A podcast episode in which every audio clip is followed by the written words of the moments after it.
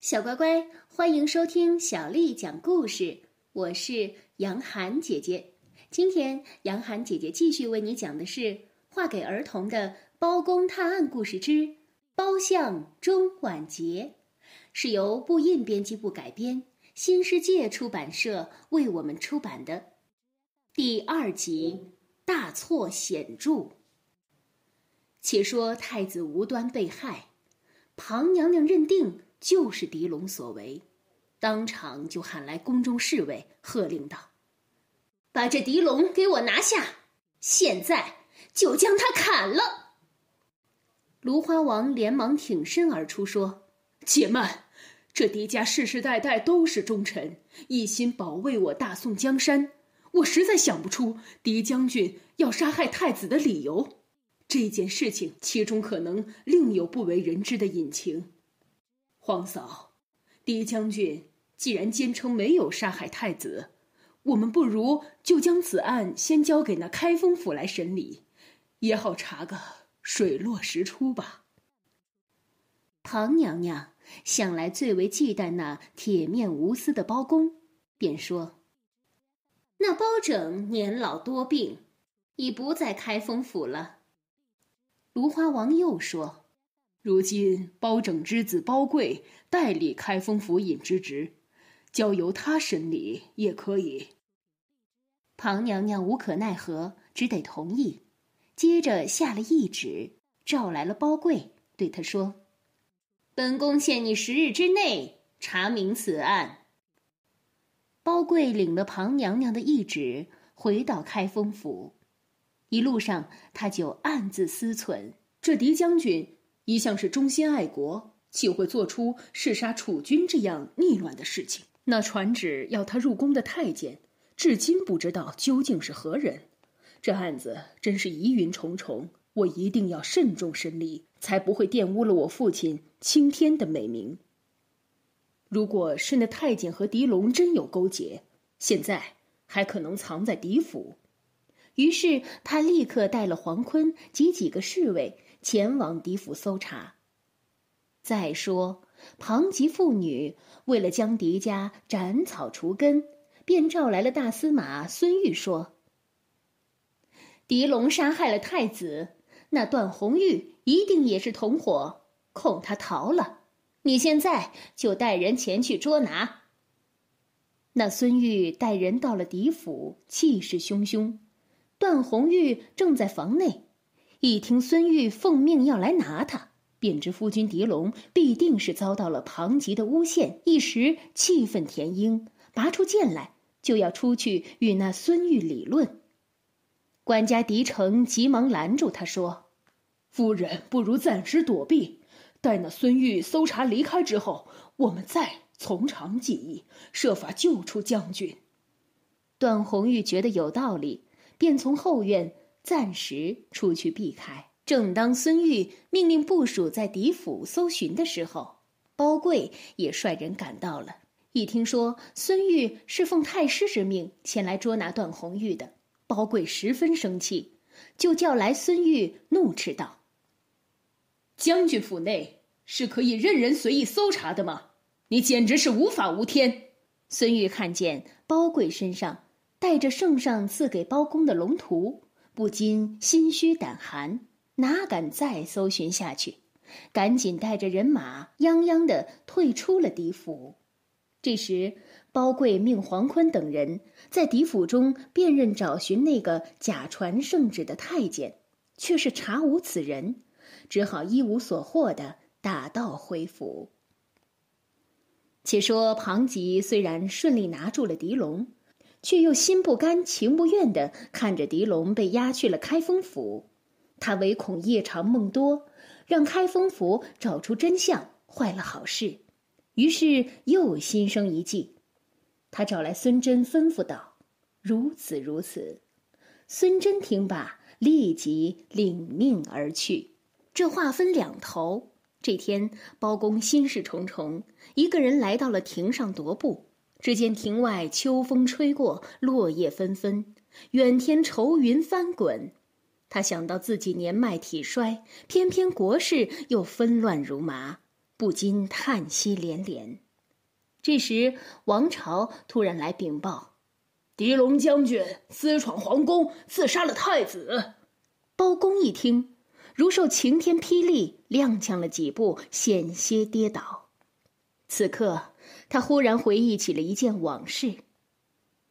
前年中秋，狄龙在饮赐的御宴上酒后失态，曾经口出狂言：“倘若纵使江山有千斤之重，我狄家能扛八百斤。”现在想来，那狄龙桀骜不驯、居功自傲，莫非他真的意图谋反篡位？包公越想越加烦躁，便喊道。备轿，包兴赶紧下去。包兴赶紧下去备轿打点，等待侍候包公。这时，只见那孙真匆匆的赶了过来，见了包兴，便跪下哭诉道：“我乃是狄将军府内的人，我家狄将军因为不慎杀了太子，如今被押在开封府。我家太夫人双阳公主特地派我来开封府求情。”请包老爷网开一面。包兴叫他去见包贵，孙真却说：“少老爷倒是好说话，就是怕太老爷的头难剃呀。”接着从怀中取出了一面偌大的御赐金牌，说是双阳公主要送给包老爷聊表心意。但是包兴从未收过他人礼物，急忙推辞。孙真露出无奈的神情，只好把金牌收了回去。但是他在离去之前，却意味深长的对包兴说：“想必包大人也知道我们狄家满门威武，还是请他不要伤了和气的好。”说罢便走了。包兴将此事禀报了包公。包公听后大怒，心里想着：“这狄府。”果然是做贼心虚，畏罪行贿。于是带他到了开封府，见到了包贵，便对他说：“狄龙刺杀太子一案，证据确凿，你为何迟迟不做决断？”包贵问道：“父亲何故这么说？狄龙一案尚有重重疑点。”不等包贵说完，包公就一脸怒气的说：“你不审，我来。”当夜，包公便在开封府升堂。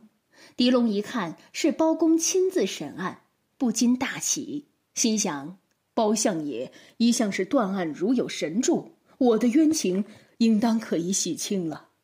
他于是详详细细的述说了奉旨回京的经过，禀明自己并未杀害太子。包公却反问道：“查遍三院六宫，没有人见过那圣旨。”你怎么说？狄龙一听，不禁哑然，无言以对。包公又拿上案上的剑，问狄龙道：“这剑可是你的？”狄龙点点头说：“此剑却是属我所有。”包公问道：“你带剑入宫，太子却死在你的剑旁，你又如何解释？”狄龙说：“我确实不知其中详情。”包公又说：“若说你未杀人，为何你狄府老夫人要差人来向老夫求情，还用太祖亲赐的金牌威吓老夫？”狄龙此时听得一脸茫然，莫名其妙，却是有口难辩，只觉得包公口气咄咄逼人，办案草率。久久，他才开口说道：“圣上曾说。”大宋江山全仗包狄二卿，哪知包公一听此话，立刻咆哮道：“好狂妄的狄龙！圣上说的是包狄二卿，指的是你的父亲狄青，岂是你这犯法之人？来人呐，将重犯狄龙打入大牢！”这晚，月明星稀，包公辗转无法入眠。